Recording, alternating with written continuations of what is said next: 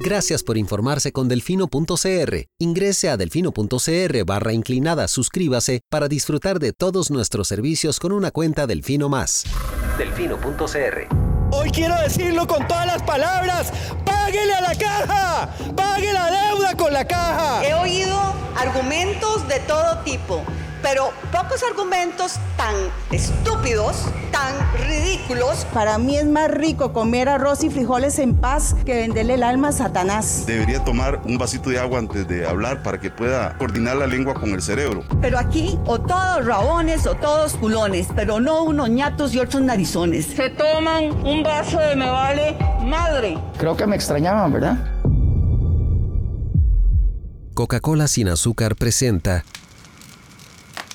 Curul en llamas, cubriendo y sufriendo la Asamblea Legislativa, porque alguien tiene que hacerlo. Hola queridos oyentes del Fino.cr, bienvenidos a un nuevo programa de Curul en Llamas, el podcast semanal donde les comentamos los temas más relevantes e irrelevantes de la Asamblea Legislativa. Les saluda esta semana May en compañía de Manuel Morales Díaz. Luis Manuel está de vacaciones, esta es su primera semana fuera del país, a pesar de que él dice que está trabajando desde allá, no ha hecho nada en toda la semana. Eh, le mandamos un saludo y un abrazo por si está escuchando este programa. Eh, los temas para esta semana, vamos a hablar del proyecto de cannabis recreativa, del trámite del presupuesto nacional, del archivo de expedientes ya dictaminados que se dio en el plenario legislativo, de los resellos, el resello que se dio esta semana y el resello que se viene la próxima, del el proyecto para prohibir la doble postulación a la presidencia y la Asamblea Legislativa de forma simultánea, así como la necedad de la Asamblea Legislativa de crear nuevos cantones. Vamos a comentar sobre este tema. Pero antes presentarles a don Manuel, que hoy nos acompaña, diputado de la República por la provincia de San José, del Partido Oficialista, Progreso Social Democrático. Eh, no es uno de los más vocales o que más aparece en redes sociales, puede que no lo conozcan. Eh, sin embargo, vamos a aprovechar eh, un poco para que lo que se presente. Podemos decir sobre sus estadísticas que ha estado en el 96% de las sesiones y en el 98% de las votaciones que llevamos registrada en nuestra plataforma del Fino CR, así que es uno de esos que sí llegan, no como algunos otros que nunca están. Eh, pero antes de empezar con los temas, don Manuel, si quiere presentarse para los oyentes y comentarnos un poco cómo fue que llegó usted a Sucurul, qué fue lo que lo motivó a estar acá. Ok, claro, muchas gracias, May. Eh, bueno, de profesión soy ingeniero forestal, tengo una licenciatura en comercio, tengo una maestría en administración de empresas. Nunca he trabajado en el sector público, así que llevo de mis 40 años de vida cinco meses trabajando en el sector público, que es todo un reto. Se mueve a un ritmo diferente, pero muy interesante. Eh, muy contento del equipo que tengo de asesores. Actualmente estoy en la comisión de jurídicos, la de ambiente, Relaciones Internacionales, Redacción y el especial que se abrió sobre el apagón educativo, que tenemos que hacer un, pues hay un reporte. Eh, ¿Cómo empecé? Pues hace cuatro años y seis meses, cuando estaban quedando los diputados anteriores, estaba con unos, con unos amigos compartiendo el resultado de las elecciones y van quedando las personas que van quedando y pues estábamos comentando que cómo era posible que que profesionales como nosotros y como muchos costarricenses alrededor del país no tuvieran esa posibilidad de participar en la política. Y a veces es muy cerrada, especialmente en partidos tradicionales. Y pues esa fue la chispita que, que lo encendió eh, para ir participando y pues se abrió un movimiento político y ahí, ahí llegué. Es todo un reto, es un honor, es un completo honor ser diputado y también una gran responsabilidad y pues muy bonito porque todos los días se aprende, es mucha información la que uno recibe y pues creo que lo importante es eso, poder con, tener un buen equipo de asesores y no venir aquí a, a, ver que yo soy de esta fracción y yo soy de esta otra fracción, sino ya verse como un diputado de la República y trabajar en equipo. Esto es de un trabajo en equipo. Bueno, y muchísimas gracias por aceptar la invitación de acompañarnos. Bueno, en realidad ofrecerse para acompañarnos esta semana cuando enviamos la invitación a, a las congresistas y congresistas que nos, que nos escuchan y que escuchan el programa. Tal vez empecemos eh, ya para entrar en temas de fondo, con el proyecto de cannabis recreativa. Esta semana usted hizo control político sobre ese tema. Em, en la Comisión de Ambiente es a donde se va a tratar, que es donde usted está. Entonces, ¿cómo está ahí? Y tal vez si puede comentarnos un poco la dinámica de la Comisión de Ambiente, cuáles son las prioridades en este momento y cómo se ve el, el, tema de cannabis recreativa. Ok. Eh, el fin del proyecto es proteger al ya consumidor, inclusive no es estimular el consumo. Ya hay un consumo, es mucha gente la que la consume, eh, profesionales, no profesionales, y lo que queremos es darle seguridad. Seguridad, uno, dónde lo compran, porque hoy, por ejemplo, eh, por ley es, es permitido fumar y consumir marihuana o cannabis, pero es ilegal conseguirla. Entonces, este, lo que queremos con este proyecto es darle seguridad al consumidor, dónde lo puede conseguir, los niveles de THC que va a tener el producto, la fecha de vencimiento en un dispensario legal eh, aprobado por Ministerio de Salud, por municipalidades, que a la vez va a generar, bueno, entonces el primer proyecto, perdón, el primer eh, objetivo es la salud y la protección del consumidor. El segundo objetivo es la recaudación de ingresos. Con lugares oficiales de compra, primero las municipalidades van a recibir patentes, se va a pagar impuestos, y va a generar todo un encadenamiento de negocios porque va a tener eh, una persona que atiende en la tienda.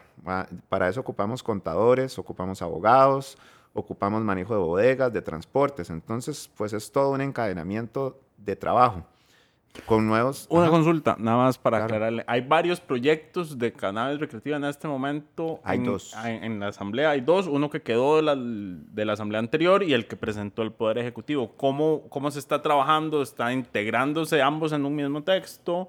¿Se va o se va a avanzar con el que ya estaba? ¿Cuál es el ambiente que existe en la asamblea? Ya hay fracciones que se han manifestado en contra. Claramente Nueva República, que, que siempre va a usar esto como su nuevo caballito de batalla. Em, pero bueno, también desde Liberación se le hicieron críticas, el sector municipalista es muy conservador en este tema, entonces ¿cómo se ve el, el ambiente para alguno de los dos proyectos o eventualmente sería un, un, nuevo texto que habría que presentar o, cuál, es, cuál es la perspectiva desde su lectura de la comisión? Hay dos, sí, correcto, hay dos, eh, dos proyectos, el que acaba de lanzar el Ejecutivo y el que ya estaba desde la legislatura pasada. El de la legislatura pasada está muchísimo, muchísimo más avanzado, ya tiene todas las consultas que se le hicieron, em, se ha hecho lobby entre las fracciones. El del Ejecutivo tiene que todavía pasar todo ese proceso. Entonces hay un retraso pues en las líneas de tiempo. Se están avanzando con los dos. El que ya está en Comisión de Ambiente, pues es el, de la legislatura pasada. Ese, lo presentamos nosotros a despacho y este, pues la intención es que todas las fracciones lo podamos pues manipular y llegar a un acuerdo todos, o sea, que, que no sea un abanderado de un solo partido, sino que todos podamos este, ponerle las observaciones que todos creamos mejor. Dentro de la Comisión de Ambiente, pues bueno, nosotros Progreso, estamos bien con él, eh, Liberal Progresista, también están bien, nada más quieren meter un poquito de mano en el tema de impuestos, cómo se va a recaudar y porcentajes, pero, pero esa es la intención, que todos estemos de acuerdo. Eh, la unidad también quiere pues meter un poquito de mano, pero también va con el proyecto de acuerdo. Y Liberación, eh, pues tiene sus dudas, especialmente como usted lo mencionó, de, la gente que más municipalista tiene sus, dudas. Y otros compañeros de la unidad que están ahí en, en la comisión, eh, muy abiertos a, decirnos, claro, pásenos el texto, nosotros este, recibámoslo aquí en ambiente, lo, lo vamos a revisar con nuestros asesores, pero por lo menos están abiertos al debate y ya eso es positivo. La intención de esto es abrirlo al debate y sacar el mejor, volvemos al tema de, de unidad y trabajar en equipo. Saquemos lo mejor que sea para el país y con, con un acuerdo de todos. Muy bien, nada más un paréntesis para nuestros oyentes cuando el diputado Manuel menciona puesta de despacho. la puesta de despacho es el proceso por el cual un actual congresista puede retomar proyectos que no han vencido su plazo cuatrinal, pero ya cerraron legislatura. Digamos, en teoría, cuando se cierra una legislatura que es del 1 de mayo al 31 de abril, todos los expedientes quedan suspendidos. Entonces se empiezan a tramitar los nuevos expedientes y aquellos que algún congresista ponga a despacho. Ese es un, trámite necesario, digamos, no porque no se le haya vencido el plazo cuatrienal, que son los cuatro años de vigencia que tiene el proyecto, eh, es que se puede trabajar. Hasta que se pone a despacho es que un proyecto ya anterior eh, vuelve, digamos, a, trabajarse. Si ningún congresista, por ejemplo, retoma un expediente, eh, ese no avanza, no puede, no puede seguir avanzando en, en comisión.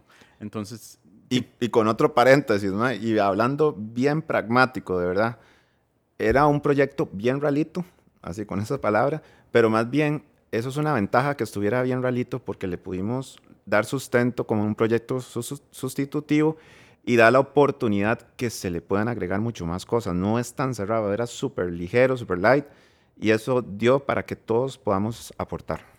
Perfecto. Sigamos con la Comisión de Ambiente. Esta semana eh, se archivó eh, un expediente cuyo número no recuerdo en este momento, pero era, era sobre el tema de la transición de plástico a materiales compostables. Eh, tal vez si nos pudiera contar cuál fue el, el, razonamiento de la comisión para archivar y recordarle a nuestros oyentes que en el trámite de comisión, cuando una comisión da un dictamen unánime negativo, o sea, todos están de acuerdo en, todos están en contra de, ese expediente, se archiva automáticamente. Es un, un, archivo, se, se, manda al archivo y, y, muere, muere el expediente. Entonces, ¿cuál fue la lógica con este proyecto? Ok, sí, este era el expediente 21.159 que estuvo presentado por varios diputados en el 2018 y encabezado por la exdiputada Paola Vega. Eh, vamos a ver, este proponía un, una creación de un impuesto al plástico, que lo que hacía era con este impuesto encarecer eh, el producto final a los consumidores. Entonces iba a afectar la canasta básica. Inclusive hay una, un criterio eh, expresado por la Universidad Nacional con base a esto, de que lo que iba a afectar era el, producto final. Además, este, pues el Instituto Nacional de Seguros también lo, lo recomendó archivar por regulaciones muy similares. Y lo que lo que comentamos en, la Comisión de Ambiente es que al final, ok, le vamos a meter un impuesto al plástico, pero la, idea principal que es desmotivar el consumo o hacia dónde finalizan todos los productos de plástico no, no existía. Entonces creemos que el plástico lo que hay que definir es las maneras de recolectarlo, las maneras que no lleguen a los rellenos sanitarios o a los botaderos, sino eh, tenemos que crear un, un proyecto de ley donde, y ahí deberían participar mucho las municipalidades que, tienen todo un equipo, y son un montón, que después vamos a hablar de eso, eh, cómo recolectarlos y cómo reciclarlos o reutilizarlos, pero no tal vez desmotivar el uso en estos momentos eh, donde la principal cantidad de, de productos de canasta básica de, de, acceso amplio para las personas están embotellados o emplasticados. Ahora, también tenemos que entrarle mucho a, a los mismos productores de alimentos. No es posible, vea, por ejemplo, usted va a comprar cajas de leche. Entonces, las que están más envueltas en plástico, los paquetes de seis, son las que valen más barato. y podrían establecerlo en cajitas de cartón, por ejemplo. O vienen los paquetes de galletas dentro envueltas en plástico dentro de otro empaque plástico. Eh, así vienen ahora los cereales. Antes venían los cereales en cajas de cartón, ahora es bolsa plástica con bolsa plástica. Entonces yo creo que esto se debe atacar no en en incluir impuestos a las bolsas, sino cómo hacer un cambio de mentalidad en la industria, especialmente la industria costarricense, y también en el depósito final de, estos desechos, que al final no es basura porque podría ser completamente recuperable. ¿Hay algún proyecto que ya esté en esa línea o van a trabajarlo desde la comisión, desde algún despacho o está...? No hay proyectos en esta línea. Eh, desde este despacho sí estamos eh, tirando ya ideas para hacer algo decente y si apenas descubramos que algún otro despacho lo está haciendo, pues nosotros siempre lo que hacemos es juntar las ideas y hacer algo, algo mejor. Ok, pasemos al tema del presupuesto nacional, que el miércoles, si no me equivoco, fue dictaminado afirmativamente por la Comisión de Asuntos Hacendarios. En total se recortaron 108 millones de colones. La gran parte de eso era presupuesto de presidencia asignado a, la parte de, de vehículos para comunicación, que había una partida específica, y se trasladaron 81.300 millones de colones de la partida de pago de intereses a, la partida, a otras partidas de gasto de capital y gasto social. Ahí iban repartido dinero para el sector cultura, eh, Parque La Libertad, Museo de los Niños, eh, había dinero para eh, infraestructura vial en municipalidades, eh, para el CONAPAM, si no me equivoco, que es el Consejo de la Persona Adulta Mayor. Ahora, este tema de las modificaciones fue lo que avivó o le prendió la llama a las relaciones entre el Ejecutivo y el Poder Legislativo porque el presidente de la República salió a dar fuertes declaraciones en contra de los diputados que, eh, que estaban aprobando esas mociones. Eso llevó a que toda la sesión del miércoles se paralizó. Eh, solo hubo control político y un debate arreglado, el cual eh, resumimos eh, detalladamente en nuestra crónica de Asamblea Legislativa de ese día, que pueden revisar porque está abierta no solo para suscriptores. Eh, entonces no vamos a entrar al fondo de, esa discusión que se dio ese día, pero sí, em, ¿cuál es la posición, digamos, desde su perspectiva como diputado oficialista de estas movidas? ¿Por qué existe realmente un riesgo? Eh, ¿Se pueden sobrevivir con esa movida o cuál es, cuál es su posición? Ok, vamos a ver la posición de Manuel Morales. Ajá. Correcto, aquí no, no se habla por la fracción. Exactamente, vamos a ver la posición. Vamos a ver. Eh, todo esto está sometido a una regla fiscal, inclusive desde la legislatura pasada, eh, la cual deberíamos pues respetar. Ahora, que viva la democracia, que viva la democracia y pues para eso es el Parlamento. Y moriré creyendo siempre que aquí los 57 diputados tenemos las mejores intenciones. Entonces, pues si la mayoría de los diputados que representan a varios sectores de la población piensan que la mejor decisión fue redistribuir el dinero, eh, pues enhora- enhorabuena, se respeta esa democracia. Ahora, por recomendaciones de Hacienda y por recomendaciones técnicas, pues es mejor eh, hacer el, pago de intereses a la deuda, pues eso desahoga un poco, un poco más la presión que tiene el país, más que todo por las calificadoras de riesgo, para que a corto, mediano, largo plazo, pues podamos comprar deuda barata. Eh, también, ¿de dónde vamos a obtener los recursos que estamos pasando a cultura social, al Parque de la Libertad, con APAN? Ahora sí, ¿de dónde vamos a sacar los otros recursos para pagar los intereses de la deuda? Que hay que pagarlos. Eso es como cuando de, uno compra una casa. Primero se paga el préstamo de la casa y los intereses y después vemos si, si podemos, este, de no sé, cortar el jardín de la casa, el zacate, no sé, algo así. Y este, de, tenem- no podemos eso, de vestir un santo para vestir a otro. Y si hay que entrarle también, bueno, ya que queremos generar más recursos, obviamente es muy importante los temas sociales y culturales, totalmente de acuerdo, pero busquemos nuevos ingresos. El señor presidente dijo que si nosotros me- eh, mejoráramos la- el combate de la evasión fiscal, pues ahí es donde tenemos que entrarle para generar recursos frescos sin generar nuevos impuestos. Es nada más recoger mejor el dinero. Correcto. Desde la oposición, porque son, han sido las fracciones de oposición, excepto la del liberal progresista en la Comisión de Hacendarios, donde Eliezer Feinsack ha votado en contra de estas mociones de modificación, la lógica que ellos han, eh, han explicado es que la partida de eh, pago de intereses usualmente se subejecuta por, porque se, se calcula más, se deja un colchón.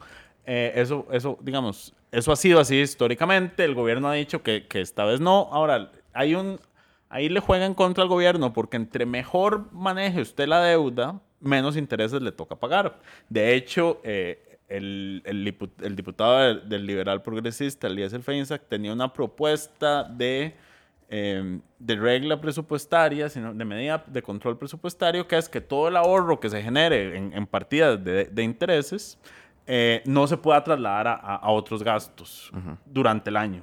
Ahora, el, el mejor escenario posible, si el presupuesto se aprueba de esta manera, que de momento parece que así será, aunque bueno, ya dictaminado, ahora las, las y los 57 congresistas pueden presentar mociones de reiteración a todo lo que haya sido rechazado, a todas las mociones que hayan sido rechazadas, que se tendrían que ver en el plenario legislativo si una mayoría acuerda entrar a verlas.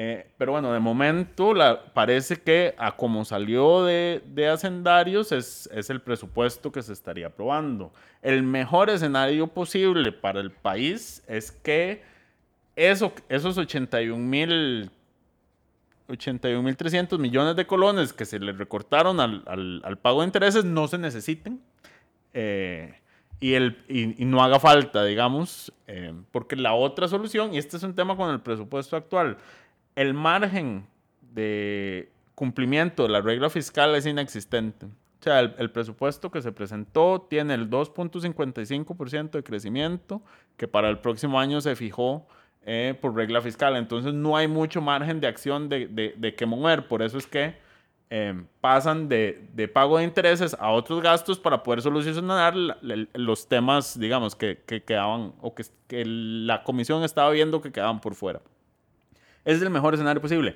El peor escenario posible es que durante el próximo año, en algún momento, Hacienda gaste su partida de pago de intereses y tenga que venir a la Asamblea Legislativa a pedir un presupuesto extraordinario que además debería incluir una, eh, una autorización extraordinaria de que eso quede fuera de la regla fiscal. Uh -huh.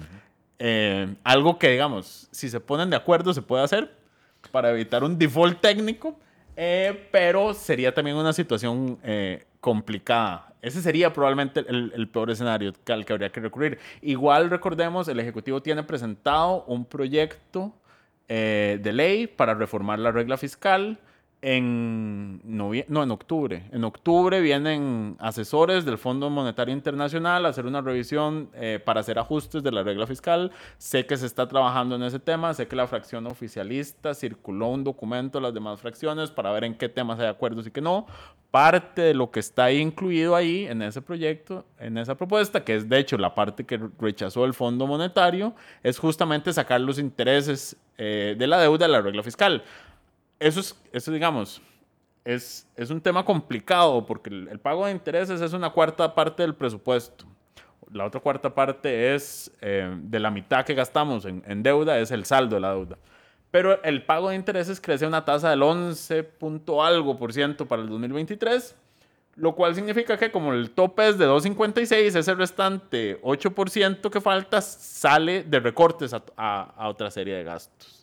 Eh, entonces, bueno, también un escenario es que durante el transcurso del próximo año, antes de que se gaste esa partida, se decida sacar de la regla fiscal todo o parte de ese gasto y entonces se abre el margen eh, para el Ejecutivo en un presupuesto extraordinario. Supongo que estarán valorando todos esos escenarios. En, es en... todo un juego de números y es todo un juego de ajedrez. Eh, yo sí creo, volvemos al tema de, de asumir y, está bien porque estamos cuidando el dinero de todos los costarricenses. Pero usted lo dijo ahora, eh, los diputados están asumiendo porque a veces se subejecuta. Eh, yo consideraría para este gobierno y para todos los gobiernos futuros que el primer año eh, no asumir, sino, bueno, confiamos en usted en que lo va, lo va a hacer. Por ejemplo, vamos a, si el señor presidente llega y dice, vamos a, a votar todo el dinero sin eje, subejecutar para pagar intereses de deuda, démosle el primer año la oportunidad. Si no lo hace y no lo cumple, los otros tres años sí lo vamos a tallar porque usted no cumplió el año uno. Eso es lo mismo que este, ahora que presentaron el tema del, del rebajo del marchamo. Entonces este, decían, bueno, es que nos cobran marchamos súper altos porque nunca arreglan las calles. Bueno, este es nuestro primer año para recibir el marchamo y ver si vamos a arreglar las calles. Denos la oportunidad de un año. Si no lo hacemos, tírenos durísimo los próximos tres años y, hagan todo el control y deber político que tienen que hacer. Eso es, digamos, como la línea. Denos la oportunidad para ver si cumplimos. Eh, sí creo que, lo estamos haciendo un poco diferente y, y, esa es la oportunidad o el beneficio de la duda que nos deberían dar. Eh, ahora que va a plenario, confío en que la señora ministra de la presidencia va a ir también tocando puertas fracción por fracción, que eso es como el trabajo que tiene que hacer, dando criterio técnico junto con el señor ministro de Hacienda, de darle puntos de, o las razones muy técnicas con números para que podamos llegar a consensos y acuerdos. Entonces tal vez no vamos a usar, bueno, de ahí ya está bien, quieren sacar una cantidad de dinero, no saquemos 81 mil, saquemos X, pero lo que ocupamos es llegar a consensos y eso es un trabajo ahora del Ejecutivo y creo que mucho de, doña Natalia. Muy bien, esperamos a ver, ahí les estaremos contando cómo les va el, el trámite el, de presupuesto tiene que estar aprobado en primer debate, si no me equivoco, el 27 de octubre. Así es. Esa es la fecha fatal. Si a esa fecha... El deadline. Exacto. Si a esa fecha no está aprobado, se da por aprobado, eh, digamos así, a como esté en ese momento el expediente, igual antes de que finalice octubre tiene que estar aprobado en segundo debate. Esos son antes del primero de noviembre, si no me equivoco. Sí, porque ya vienen, ya vienen las extraordinarias. Bueno, las extraordinarias em, empiezan el primero de noviembre. Sí, señor. Tres ya, hoy es 21 de octubre. Jesucristo, yo estaba pensando que estábamos en septiembre. Pasemos al siguiente tema. El lunes, la fracción del Frente Amplio decidió solicitarle al plenario vía mociones de revisión que se em, revisara la decisión tomada el jueves anterior de no extender el plazo cuatrienal a dos expedientes. Uno era el de consultas de Arecep, que le metía ciertas obligaciones de que la consulta fuera solo pública y no publicitada y el otro era para extender la posibilidad de, quienes pueden hacer denuncias por daños ambientales. Actualmente la persona tiene que ser un afectado directo eh, y el proyecto permite que cualquier persona pudiera eh, presentar las denuncias eh, de daños ambientales y no tener que pedir una, o sea, solo presentar la denuncia y no pedir reparación por el daño. O sea, no tenía que estar directamente afectado para presentar esa denuncia me llamó la atención porque ambos proyectos tenían dictámenes unánimes afirmativos. Uno, uno era viejo y venía de la, de la asamblea anterior, pero el otro fue dictaminado por una, una comisión actual de forma unánime. Y sin embargo, la asamblea decide eh, no extenderle el plazo cuatrienal, entonces quedaron automáticamente archivados. Em, tal vez aprovechando que lo tenemos usted aquí, ¿por, por qué, ¿por qué? ¿Por qué pasan estas cosas a veces? Eh, ¿O cuál fue la lógica detrás de no extenderle el plazo? Porque ni siquiera era aprobarlo, era nada más no, no mandarlo al archivo, porque claramente el Frente Amplio ahora, si quiere, puede volver a presentar el, mismo texto en la versión que está, pero tiene que iniciar todo su trámite de nuevo, de ser publicado, de enviarse a comisión, de tener las audiencias, consultas y demás. Entonces, ¿cuál es un poco la lógica que, que a veces uno no ve desde afuera, pero que adentro eh, motiva esas, esas decisiones. Hay lógicas que al oficialismo a veces no, no nos pasan, o sea, no nos comunican, pero lo que yo leo, por ejemplo, en el de ambiente, el de, el de las afectaciones por contaminación, era que está bien que uno como afectado ponga la denuncia, pero por ejemplo, eh, vamos a ver, yo soy vecino suyo y usted me cae mal, entonces yo hago una denuncia para que, porque siento que a usted le están haciendo un daño, pero más bien el, daño se lo quiero yo hacer a usted y le puedo parar una obra que tal vez usted está desarrollando. Pasa mucho para desarrollos en zonas rurales. Y este, ahorita que ocupamos reactivación económica, para eso hay otros medios. Por ejemplo, si usted está desarrollando unas cabinas, y pues usted ya sacó todos sus permisos en Setena, ya tiene los permisos municipales y todo va a estar en orden o, o, vamos a ver, o cualquier otro desarrollo. Entonces lo que se decía era, no, no, mejor este es una forma como de limpiar también un poco la agenda de, que hay en el plenario. Con el de Arecep, sí, bueno, inclusive yo, este, o toda la comisión de jurídicos, sí la votamos a favor, venía desde la comisión de jurídicos, también ya prevotada a favor, eh, pero hay lo que, a esto facultaba la ARECEP para hacer oficinas regionales, pero lo, lo, lo, que se definió al final en plenario fue que ya hay demasiados gastos para que la ARECEP estuviera abriendo más oficinas. Mi opinión o la opinión que salió de jurídicos es que no puede ser vallecentrista, pues deberían haber, claro, otras otras oficinas regionales. La misma ARECEP apoyó las, las recomendaciones y lo que también fomentaba era un mayor involucramiento de la ciudadanía. Entonces, desde, desde jurídicos salió bien, pero por temas finan- de, fin- de financieros, sí, pues se definió en todo el plenario que mejor votarlo o, o se- perdón, quitarlo y cualquier cosa empezar algo nuevo. Pero bueno, estos proyectos de extensión creo que es más para lim- limpiar agenda. Limpiar agenda. Sí, Ok, que hay demasiados proyectos y muchos chayotes en realidad. hay, es, eso, es, eso es cierto. Que, que lo diga yo que subo todos los nuevos proyectos que presentan a la Asamblea Legislativa. De vez en cuando uno se encuentra temas de fondo, eh, pero la realidad es que eh, la agenda de la mayoría de despachos ha estado bastante floja y muy, muy chayotera, por así decirlo. Sí, hay que escarbar. Hay buenos, no dudo que hay buenos porque nos hemos encontrado buenos, pero hay que escarbar bastante. Correcto. Em, pasemos al siguiente tema.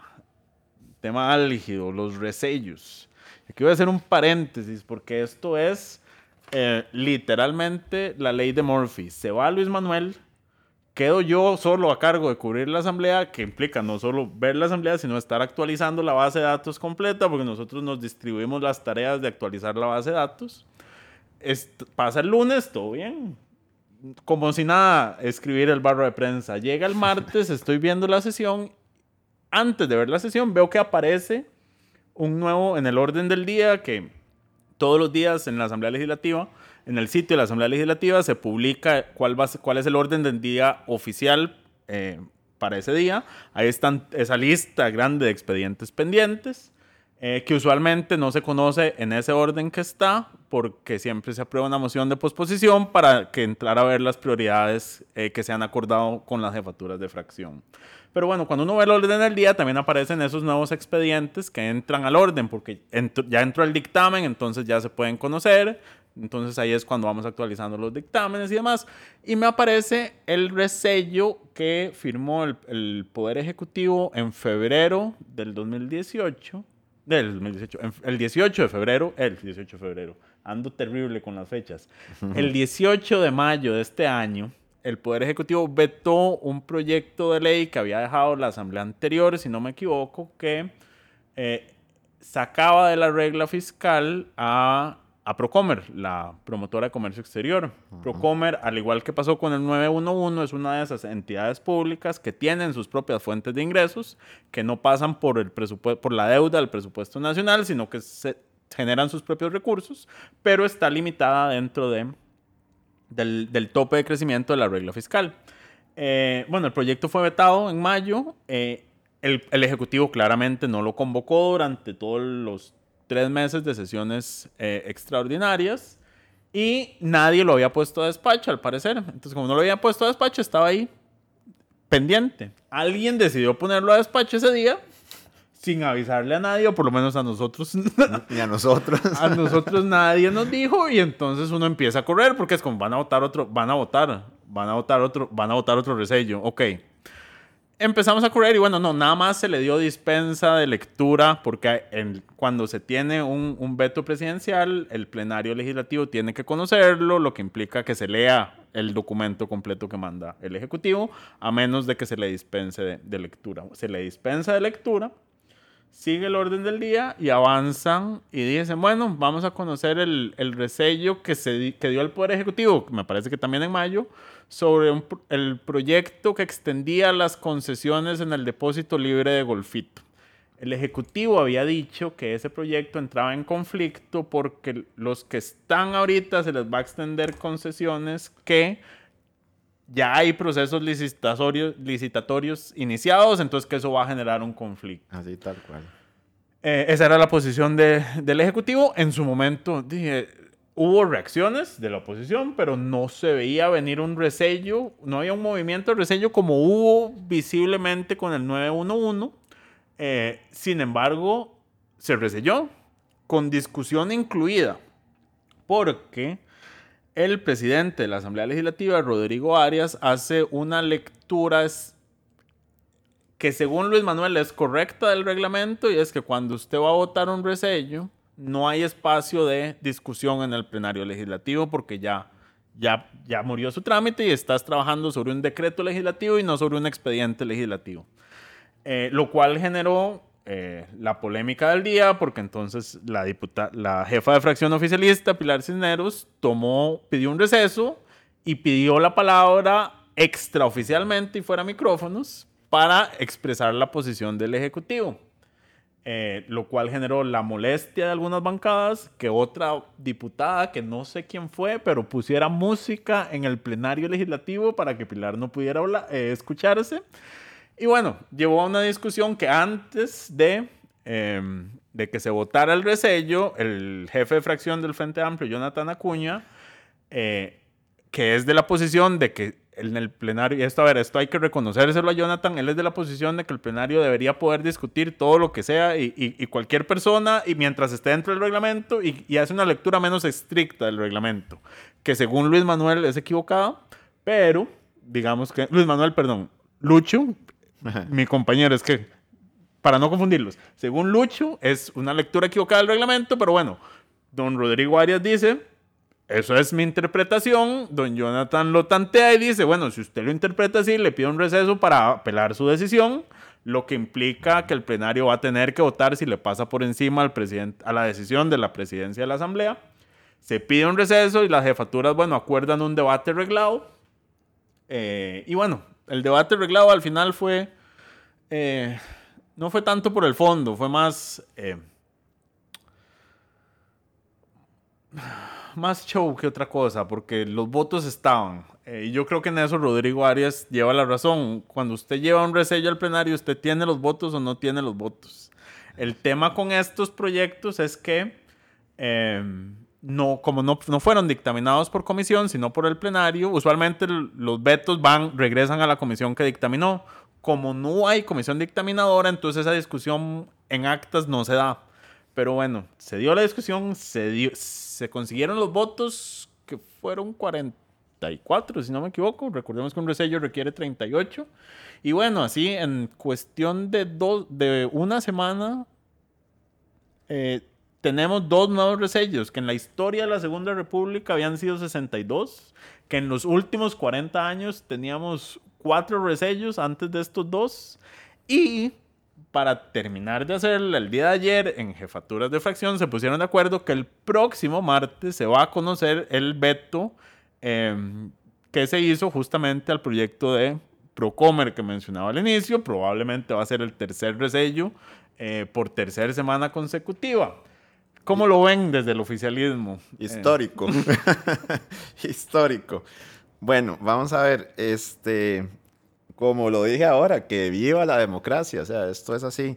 La idea de, del Ejecutivo en realidad es no ir sacando uno por uno de la regla fiscal como los otros compañeros diputados lo quieren. Digamos, ok, saquemos al 911 y después saquemos a Procomer y la otra semana no sé a quién vamos a sacar.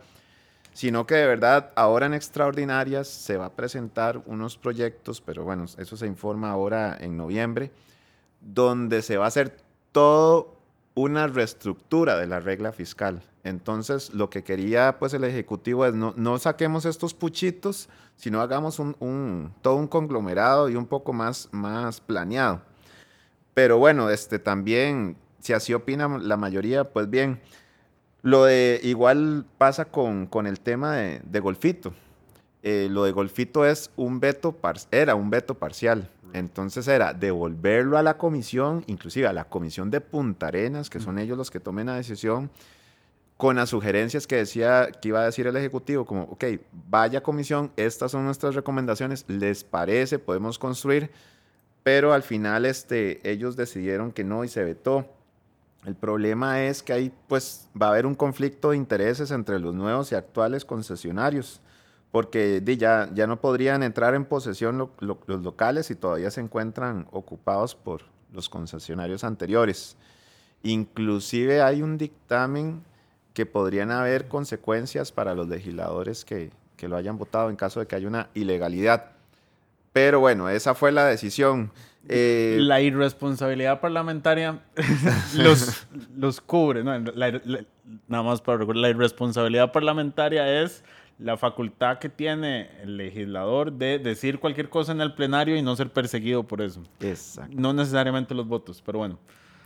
Sí, entonces, bueno, pues los resellos, ah, ahí volvemos. Ahí hay una tarea grande del Ministerio de la Presidencia en, en convencimiento, en construir puentes, en, en trabajar en conjunto.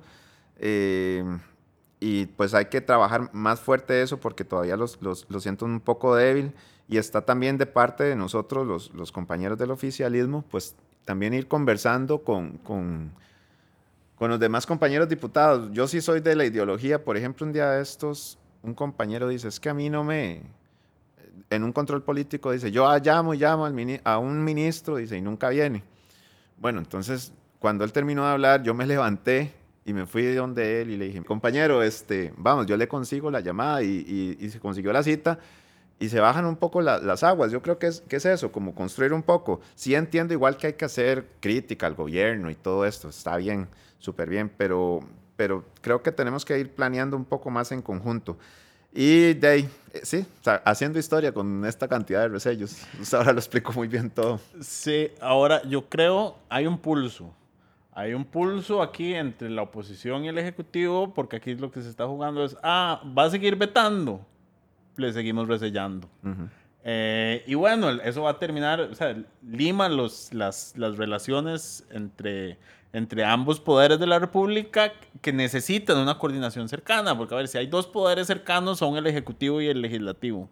Eh, no solo porque cada tres meses el Ejecutivo tiene control de la agenda y el Ejecutivo puede presentar proyectos y tiene su bancada oficialista, eh, sino porque la coordinación entre la, la, creación de leyes y la ejecución de las leyes eh, es, van muy de la mano. Entonces, estos conflictos eh, terminan costando y lo vimos después de la conferencia de prensa. El miércoles se discutió también, porque el, el presidente también le tiró a la Asamblea por, por el segundo resello. Eh, y bueno, creo que la, la, que lo dijo más claro fue doña Gloria Navas, que dijo, eh, es un estate quieto. O sea, lo que están haciendo, más allá de la importancia del tema, que para algunos congresistas en específico era importante, digamos, personal, personal no de, intereses personales, sino que era su proyecto y demás, eh, es un mensaje de, bueno, estamos en un pulso abierto, la próxima semana veremos si le dan el tercer resello. Eh, si yo fuera el ejecutivo lo levantaría antes de que lo voten, pero bueno, no, no veo al ejecutivo echando para atrás en muchos No. temas. Y vea, vea, May, yo me voy a quitar un momentito el- la investidura y voy a hablar como costarricense. Este, uno ejecuta y el otro legisla, y uno legisla y el otro ejecuta. Eh, somos la segunda bancada más grande y aún así somos súper poquitos. Entonces esto a veces se convierte en una lucha, como que se pierde el norte de todos. Aquí voy a hablar de los dos poderes y de todas las personas involucradas. Se pierde el norte de que para qué fuimos escogidos y para qué estamos trabajando. Y es una lucha de poder, quién es, quién, es más poderoso o ante los medios de comunicación, quién ganó el pulso. Y esas no son las raz- razones correctas para estar en la política. Y cierro el comentario y me vuelvo a poner el traje de diputado. Pasemos entonces al siguiente tema. Justamente esta semana se presentó una reforma constitucional para que se prohíba la doble postulación, o sea, que nadie pueda en una misma, eh, en un mismo proceso electoral eh, aspirar a la presidencia de la República y a un, a un puesto en la Asamblea Legislativa. Recordarán de la elección pasada que había, si no me equivoco, nueve por lo menos. 16 solo en San José. 16 candidaturas con doble postulación. Sí, señor. Solo. Yo bloqueé a la mitad. solo en San José. Es increíble. Y de esas, solo Fabricio llegó. Y Y, Eli. Eliezer. Correcto. Fueron los dos únicos con doble postulación que llegaron. Ah, Sí, solo ellos dos. Solo ellos dos, correcto. Porque había más, porque había también dobles postulaciones de vicepresidencias que no quedaron. Eh, había eh, candidaturas presidenciales que tenían postulación en otras provincias, si no me equivoco. Sí, eh, eran 25 candidatos. De esos 25, 16 con doble postulación en San José y los otros 9 mm, de las, ot- de las demás provincias. Sí.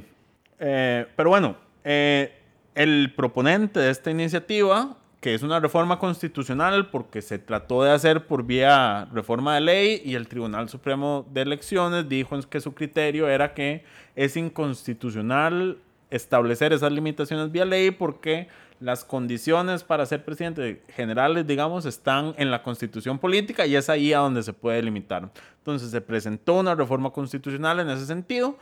Eh, el, la, la, firmaron 19 congresistas, si no me equivoco, y la firma principal es justamente don Manuel. Entonces, si nos puede comentar un poco cuál es la motivación detrás de este tema, qué cree usted que se mejoraría con esto. Eh, y sí, empezamos por ahí. Bueno, ¿qué me motiva? Lo mismo que me motivó a entrar a la política. Este, hay muchos que quieren caer de pie. Entonces, eh, tener un, premio de consolación. O sea, si no soy presidente, voy a ser diputado. Qué bonito. O, qué importa, no fui diputado y quedé presidente. Y eso es injusto, primero porque hay una menos participación, o sea, menos personas van a poder participar porque es una sola persona ocupando varios puestos. Segundo, es una sola ideología lo que va a presentar. Eh, limita la aparición de nuevos liderazgos políticos y es muy fácil robarse el show porque por lo menos los eh, del partido patito que sabe que no va a ser presidente de la República, pero va a salir en los debates presidenciales hablando y ahí tiene exposición a los medios. Y con eso puede conseguir una imagen, el no, posicionamiento del partido, posicionamiento de nombre, posicionamiento ideológico y tiene mucho más expectativas para ganar una diputación lo cual en la práctica de la elección pasada demostró que no sirvió de mucho, porque los únicos dos que lo lograron eran figuras ya más consolidadas en la arena pública, don Fabricio y, don, don Eliezer. Entonces a todos esos que lo intentaron, no, no le salió. Yo tengo un, amigo politólogo eh, que estudia estos temas y él dice que él es demasiado laxo, me parece, y tiene mucho la posición que asume el tribunal, es que la democracia debe definir realmente esos temas y no, no, se deben regular. Ahora, aquí hay un tema interesante y es que, bueno, el tribunal ya dijo que tiene que ser vía constitución y la sala constitucional tiene el famoso precedente de la reelección presidencial, donde dijo que la Asamblea Legislativa como poder constituyente derivado, o sea, no como fundador de la constituyente, sino como reformador de la, de la constitución política, eh, no puede limitar derechos fundamentales, solo puede ampliarlos. Entonces, eh, eso va a ser una discusión que tendrá que tener la sala constitucional, porque recordemos que las reformas constitucionales son de consulta obligatoria, lo cual va a ser interesante que la sala resuelva este tema, y solo por eso a mí me parece que es una reforma que abre una discusión importante, pero aquí tal vez aprovechando el, espacio en otros temas, ¿qué otras reformas? Porque mucha gente pide listas abiertas, por ejemplo, para elegir diputaciones, o otras reformas al sistema eh, electoral. Eh, ¿Cuál es su, perspectiva? Y más allá de la doble postulación. Eh, ok, voy, voy, a anotar eso antes de que se me olvide, si lo de listas abiertas. Vea, primero voy a hablar. ingresando presenté como proyecto de ley.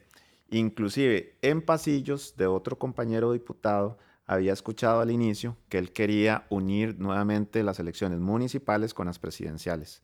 Entonces la versión 1.0, que fue el proyecto de ley que presenté, eh, prohibía la doble postulación en todas sus combinaciones, presidente, diputado, alcalde, regidor y todos, digamos, y intercruzadas todas las posibilidades. Eh, y dentro de las consultas que se enviaron fue al tribunal. Entonces, ese proyecto de ley se rechaza, primero, porque las eh, elecciones aún no están unidas o no se ha presentado nada de eso, y como usted dice, eso es una reforma constitucional. Entonces, esta reforma viene un poco más limpia, que solo presidente y diputado, quitamos alcaldes y regidores, y lo que traté fue de recoger firmas de varios compañeros de diferentes partidos políticos. Dentro de esos hay firmas de Liberación Nacional, de Unidad Social Cristiana, Progreso y Liberal Progresista. No me firmó Frente Amplio y no me firmó Nueva República. Nueva República, ¿por qué será? sí, bueno, ahí ustedes este, concluirán. El tema de listas abiertas y con toda la sinceridad del mundo si hubieran en, las elecciones pasadas listas abiertas, por ejemplo, yo no hubiera quedado diputado, porque nadie conoce a Manuel Morales, porque Manuel Morales nunca ha estado eh, eh, delante de cámaras o ha sido figura pública, porque Manuel Morales no tiene dinero para haberse pagado vallas publicitarias o anuncios. entonces, este, pues no hubiera salido. Creo, bueno, pero esto es en mi mente, porque no sé, todavía no entiendo cómo podría reformar todo esto. Pero en estos seis meses que yo he estado, sí he visto primero que uno adquiere mucha información importante que al final de los cuatro años se va a perder, vienen nuevos diputados y hay que volverlos a capacitar, ¿verdad? Entonces a mí sí me gustaría como, claro, obviamente siempre bajo democracia y mediante un voto, pero que por listas abiertas pudieran reelegirse diputados y por lista cerrada se ingresen los nuevos diputados sustituyendo a los malos. ¿Ves? Entonces, por ejemplo, vamos a ver, nombre, Pedro, Juan y María, ¿verdad? Y digamos que, que Juan era buenísimo y Pedro y María son malos, entonces, de, por elección popular, por voto costarricense, que Juan se quede, María y Pedro salen y, y esos, estos María y Pedro entran por lista abierta, pero bueno, eso está como un poco fumado y, y no sé. A ver, yo, yo, sí creo que, yo creo muchas cosas, pero en tema de, de elección de la Asamblea Legislativa se requiere una reforma. A la gente no le gusta esto, pero yo creo que la Asamblea debe ser más grande. Eh, son muy pocos los 57 realmente. El nivel de representación eh, es, es, muy limitado. Eh, pero también creo que, a ver, yo siempre he dicho que nuestro sistema tiene lo peor de los dos mundos, porque tenemos listas cerradas por partidos, pero el partido no tiene ningún control sobre esa curul, porque la, la curul una vez se ejerce es personalísima. entonces, elegimos por partidos, pero una vez electos son personas, son, son individuales. Más, o menos.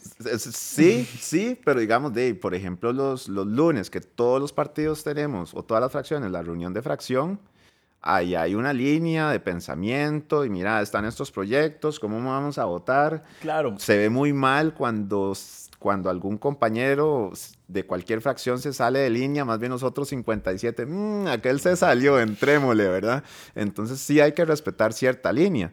Eh, pero sí, bueno, en esta asamblea no ha pasado tanto como, como en la anterior, pero es que la vez ah, pasada llegamos a, a 10, a 15, 15 si no me equivoco, diputados independientes, congresistas independientes. Bueno, es que fue tan extraordinaria esa asamblea em, que yo me metí, ¿verdad? entonces, a lo que me refiero es, sí, el, una vez electo se puede, o sea, es que la vez pasada llegamos al absurdo de que Eric Rodríguez Steller, antes de recibir sus credenciales como diputado, ya había renunciado a su partido. A eso es a lo que me refiero, de que la curul se vuelve personalísima. Claro, hay una línea partidaria y, a ver, ser parte de la estructura de la fracción debería darle ventajas sobre un diputado que se declara independiente. Pero cuando tenés como segunda fracción más grande al grupo de los independientes, este dice, vuelven en un grupo de presión que no te permite hacer, ejercer los controles que, que, el Congreso debería ejercer sobre los independientes. Ahora, yo sí creo que el sistema debería reformarse de alguna forma. Eh, no sé si una combinación de listas, como se hace en, en Alemania, que hay, hay partido, hay lista partidaria y lista individual. Entonces, si usted queda en la individual, eh, hay votos individuales por distritos electorales y también colectivos y, y va por lista a ver, hay gente que se dedica a estudiar estos temas y que sabe más de estos temas que, que yo eh, y que podría trabajar una propuesta. De hecho, Poder Ciudadano presentó una propuesta en algún momento que la principal crítica por la que se terminó eh, cayendo esa propuesta era justamente por, por aumentar el tema de, de, la Asamblea Legislativa, que a ver, nosotros tenemos de los congresos menos representativos de, de América continental, eh, digamos, en términos de la relación entre congresistas-habitantes. y, y yo creo que eso también termina bajándole un... Bueno, no.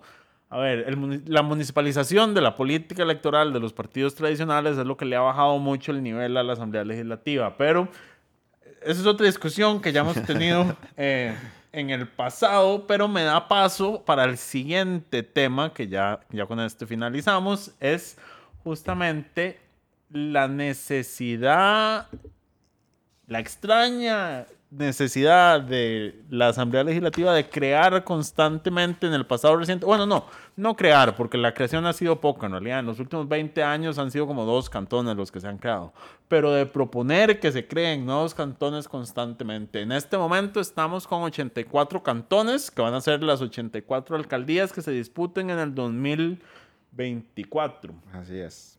Eh, si la Asamblea Legislativa aprobara todos los proyectos que hay en esa línea eh, de crear nuevos cantones, si se aprobaran a tiempo, que recordemos que hay un, un plazo fatal, digamos, que pone el- el- la Constitución para el Tribunal Supremo de Elecciones, que creo que son seis meses antes de la elección, no se pueden crear nuevos cantones. Estamos hablando de De septiembre, ¿no? Septiembre de 2023. ¿no? Ah, no, sí, el otro año. sí. Queda, queda un año, pero bueno, si se aprobaran las seis iniciativas que hay, tendríamos 90 cantones. Hay seis proyectos presentados. Esta semana se presentaron dos nuevos. Uno para crear el, el- el cantón de Jicaral, que está donde ahorita es el distrito de Lepanto, que es uno de esos... Una intendencia. Eh, uno exacto, uno de esos distritos lejanos de Punta Arenas, Cantón Central, y además el, el Cantón de Peñas Blancas en Alajuela, que esto es una iniciativa que ya se archivó, se había presentado y la diputada oficialista, María Marta eh, Padilla, siempre las confundo. María Marta Padilla presentó para que se cree el cantón de Peñas Blancas, que eso es sacarlo de San Ramón y convertir el distrito de Peñas Blancas, que ciertamente está más cerca de San Carlos que de San Ramón, pero bueno, eso es otra historia de, de distribución territorial. Eh, pero bueno, don Manuel, más cantones, menos cantones, ¿usted cómo lo ve? No más cantones. eh, bueno, con, todo el respeto a los compañeros que estén de acuerdo y a las personas que estén de acuerdo, es igual mi opinión personal. Más cantones significa un alcalde más, con un salario millonario, con su vi- vicealcalde, que hasta ganaría el 80% del salario del alcalde, con un guarda más, con un oficinista más y con más recursos gastándose. Mi opinión muy personal nuevamente, ¿por qué se originan o por qué la gente se motiva a tener más cantones? Pues porque la municipalidad donde está lo está haciendo mal. Creo que es eso. Eh, no voy a decir el cantón donde yo vivo, pero creo que pasa en la mayoría de los cantones. El distrito principal donde está la Muni es una belleza. Y ahí hacen los festivales de las luces y revientan pólvora y hacen los conciertos y las calles impecables. Pero vaya a los distritos eh, adyacentes, son los más abandonados y normalmente esos son los distritos que se quieren eh, convertir en cantones porque quieren estar igual que, el que está la municipalidad. Entonces creo que es una súper mala administración de, de los cantones y por eso se origina esa desesperación. Eh, necesitamos cambiar el perfil de los alcaldes por todo lado. Creo que tienen muchos recursos las municipalidades eh, con, con- con alcaldes muy malos en su mayoría. Tienen muchos recursos y no tienen la limitación de la regla fiscal, dicho No, sea paso, a- para sus además, propios recursos. Con bastante Eh, poder para, para hacer cosas lindas. Y, y- y muchos no lo están haciendo. Lo que están haciendo es quemando pólvora y bombetas a fin de año. O sea, repito, no voy a decir el nombre donde yo vivo, pero lo pueden averiguar. O sea, viera qué lindo los festivales de luz. Entonces, queman pólvora, son 100 millones de colones quemando pólvora en una noche y se traen a conciertos. Y arriba, en el distrito, no, en el distrito de arriba, que no voy a decir cuál es, no hay caños, no hay aceras y la señora tiene que caminar por la calle.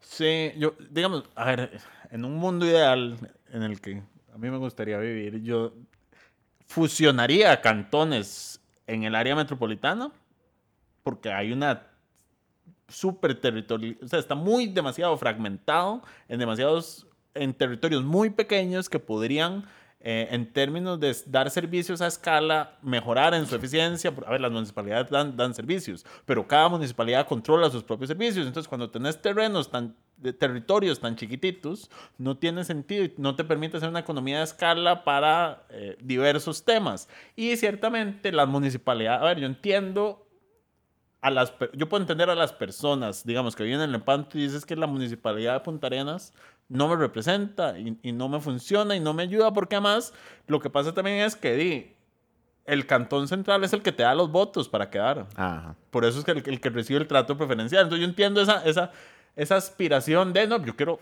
que la municipalidad esté aquí y me atienda a mí. Eh, y hay ciertamente lugares que están muy distantes eh, en términos físicos. Pero a, a nivel del área metropolitana, esto podría ser, eh, a ver, hay como ocho cantones que se podrían fusionar en un gran cantón central, pero claro, eso re- representa quitar siete alcaldes. Siete Y, al- siete focos de poder y darle, asignarle poder a, a alguien más. Entonces, No, y es muy, muy, muy triste, pero muy real el, el comentario que usted acaba de hacer, pero es súper real. O sea, se politiza. le doy atención al distrito principal porque es el que me da los votos, pero usted no está ahí, bueno, sí, fue electo por votos, pero esa no es la razón por la que uno llega al poder. Uno llega al poder para legislar para todos por igual y para que crezca el cantón por igual. Eh, hablando un poco de las intendencias, que en este caso sería Jicaral, estoy abierto a discutirlo porque de, por sí ya hay un intendente que es como una figura de alcalde. Eh, eso sí está un poco más estructurado, pero cantones donde no hay intendencias, fragmentarlo más, como usted dice, lo que hace es complicar, complicarlo más y, y, y esos recursos que se van a gastar en personal, en edificio administrativo y en más cherebecos que se ocupan para, para una municipalidad, se podrían estar destinando a la población hoy. Eso es lo que, lo que yo digo. Ese dinero que, que, va a necesitar un alcalde más, ¿cuánto gana un alcalde? A veces más que un diputado, o a veces muchos más que el presidente de la República. Este, de, imagínense, el, alcalde de Moravia gana más que el presidente de la República. Y, Moravia, que es una carajadita así. Entonces, este, todo ese dinero se debería estar redistribuyendo mensualmente a obras, a, eventos sociales, eh, a, infraestructura. Eh, y como usted dice, a veces es un pleito arreglar una calle, entonces la mitad de la calle es de una MUNI, la otra mitad de otra MUNI, ah, no, entonces solo voy a reparar la mitad, es inconcebible. Son, son, todo el mundo está... Eh, es un ego, es una lucha de ego político increíble y eh, es un ego y también cada quien está luchando por su parcela, básicamente. Es como viendo con una visión muy fragmentada que, a ver, eso lo hemos visto aquí con, la municipalización de la Asamblea Legislativa. Eh, pero bueno, ya esos son, son los temas de esta semana. Lo único que nos queda es el congresista de la semana.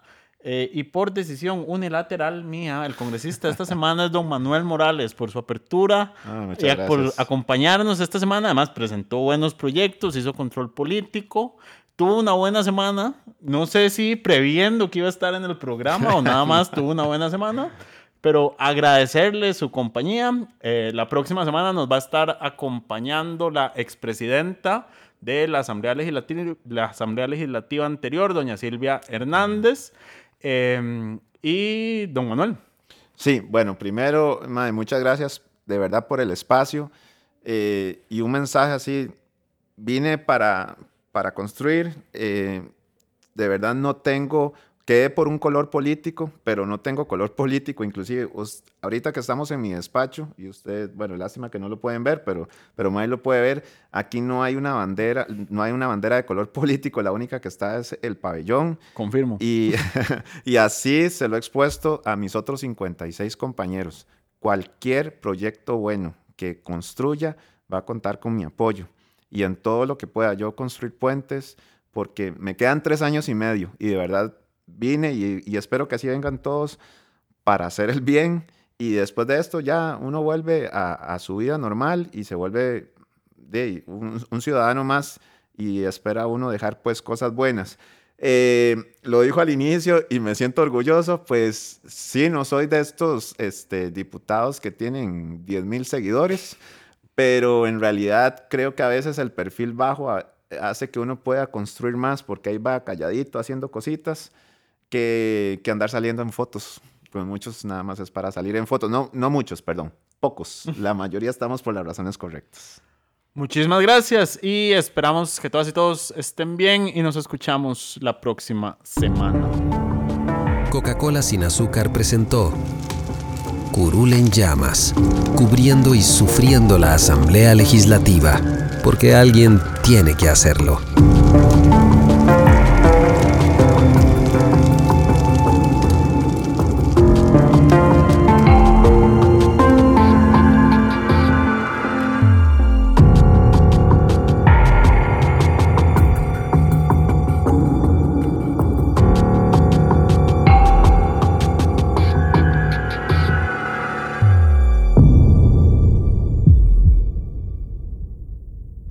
Gracias por informarse con delfino.cr. Ingrese a delfino.cr barra inclinada, suscríbase para disfrutar de todos nuestros servicios con una cuenta Delfino Más. Delfino.cr